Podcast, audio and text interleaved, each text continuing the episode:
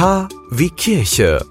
Impuls. Hallo und willkommen zum KW Kirche Podcast Impulse. Schön, dass ihr eingeschaltet habt und uns anhört. Mein Name ist Oliver Kelch aus der KW Kirche Redaktion. KW Kirche. Einfach himmlisch.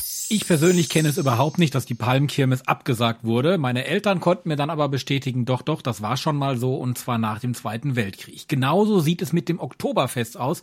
Wer hätte sich jemals träumen lassen, dass der Freistaat Bayern das Fest der Feste, das größte Volksfest der Welt, dem Coronavirus opfern würde? Anfang Oktober wird es dieses Jahr in Bayern kein Oktoberfest geben. Schausteller haben aktuell keinen leichten Stand. Nicht eine einzige Veranstaltung wird in diesem Jahr stattfinden.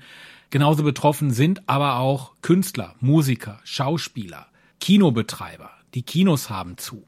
Blicken wir einfach mal theologisch auf die ganze Sache. Sascha Ellinghaus, er ist Schausteller Pfarrer, er tourt also während der Veranstaltungen von Kirmes zu Kirmes, von Zirkuszelt zu Zirkuszelt quer durch die Republik.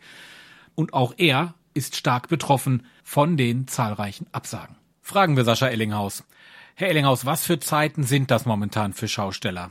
Für Schausteller und Zirkusbetriebe sind es im Moment die unsichersten und betrieblich härtesten Zeiten, an die sich die meisten erinnern können.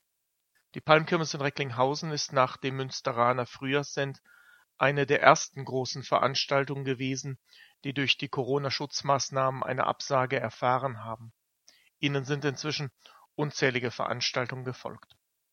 Seit dem 15. April hat der Beschluss der Bundesregierung dafür gesorgt, dass Großveranstaltungen weiterhin bis zum 31. August in Deutschland verboten sind zu denen die meisten der rund 10.000 Volksfest- und Kirmesveranstaltungen in unserem Land wohl ohne Frage zu zählen sind. Auf der anderen Seite Gott sei Dank, dass wir so viele Kirmesveranstaltungen in Deutschland haben. Denn dies sagt nämlich auch, wie viele Millionen Menschen die Volksfeste und Zirkuskultur in unserem Land schätzen und lieben. Und dies tut nicht nur eine bestimmte Bevölkerungsschicht, sondern Kirmes- und Zirkusbesucher gibt es in allen Generationen, vom Kleinkind bis zu den Senioren. So, nun ist ja der Beschluss erstmal so weit gefasst, dass bis Ende August nichts stattfinden darf in diesem Bereich. Aber Bayern ist vorgeprescht und hat das Oktoberfest abgesagt mit sechs Millionen Besuchern jährlich und einer immensen Summe, 1,5 Milliarden. Die Schausteller haben doch auch einen ähm, Verband. Was sagt der denn dazu? Die Berufsverbände der Schausteller sind zu Recht besorgt, dass diese Absage nun auch andere Veranstalter bewegen könnte, Feste, die nach dem Termin des 31. Augustes liegen, vorschnell abzusagen. Und ich möchte mich da der Bitte der Schaustellerverbände anschließen und auffordern, mit ihnen das Gespräch zu suchen, um die unterschiedlichen Charaktere und Dimensionen der einzelnen Feste in den Blick zu nehmen und nach Möglichkeiten zu suchen, diese mit den dann geltenden Abstands- und Hygieneregeln in Einklang zu bringen und stattfinden zu lassen, damit Schausteller und Zirkusleute unter der Beachtung des Gesundheitsschutzes der Bevölkerung den Menschen doch noch Abwechslung und Freude in diesen Zeiten schenken können und ihren Lebensunterhalt zumindest teilweise erarbeiten können. Also wir kennen das jetzt hier zum Beispiel die Bilder aus Recklinghausen, da sind die Gastronomen hingegangen, haben auf dem Altstadtmarkt einfach mal leere Stühle hingestellt, um einfach mal darauf aufmerksam zu machen, dass also auch die Gastronomie da stark drunter leidet. Und Sie sagten gerade schon das Thema Lebensunterhalt verdienen. Gastronomen haben vielleicht noch die Möglichkeit, außer Hausverkauf zu machen, aber einen Schausteller oder einen Zirkusbetrieb, sowas haben die ja gar nicht in der Tasche, sowas können die nicht machen. Ich gehe davon aus, da ist die Existenzangst groß oder?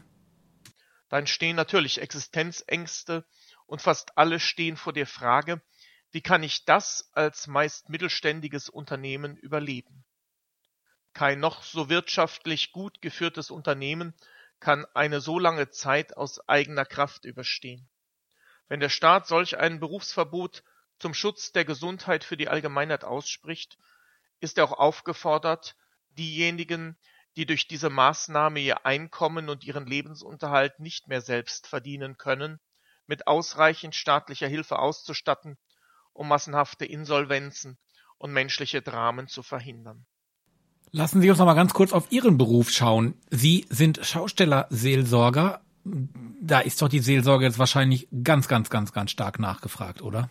Als Zirkus- und Schaustellerseelsorge versuchen wir, so gut uns das möglich ist, für unsere Gemeinde weiter in pastoraler Weise da zu sein. Bei uns sind die primäre Begegnungsebene und auch die Gottesdienste auf den Volksfesten und in den Zirkusbetrieben durch die Absage aller Veranstaltungen ebenso komplett weggebrochen. Wir werden aber weiter mit Schaustellern und Zirkusleuten nach möglichen Wegen suchen, wie wir den Kontakt stärken, durch den Glauben ein wenig Halt und Hoffnung in dieser Situation vermitteln und sie in der öffentlichen Wahrnehmung bei der Vertretung ihrer Interessen stützen können. Das Gute und Schöne, das sie vermitteln, können wir in dieser Zeit wohl alle gut gebrauchen. Das wäre schon fast äh, das perfekte Schlusswort gewesen, aber ich möchte trotzdem noch einmal drauf zurückgehen auf die Schausteller. Was ist denn Ihr Wunsch für die Zukunft? Haben Sie Ideen, haben Sie Pläne, wie es weitergehen kann? Ich möchte mir wünschen, dass dies nicht nur ein Anliegen der Schausteller und Zirkusleute ist, die existenziell mit ihren Familien und Betrieben von der Situation betroffen sind, sondern dass dies ein Anliegen aller Menschen in Deutschland ist, die in der Vergangenheit gerne auf die Kirmes gegangen und den Zirkus besucht haben und sich danach sehnen, dies auch in Zukunft wieder tun zu können. Alle können mit dafür sorgen, dass die Politik bei ihren vielfältigen derzeitigen Aufgaben die Rettung der Menschen, die Träger einer jahrhundertealten Volksfest- und Zirkuskultur sind, nicht vergisst und dieser schönen Tradition mit den entsprechenden Maßnahmen und Verdienstmöglichkeiten eine Zukunft sichert.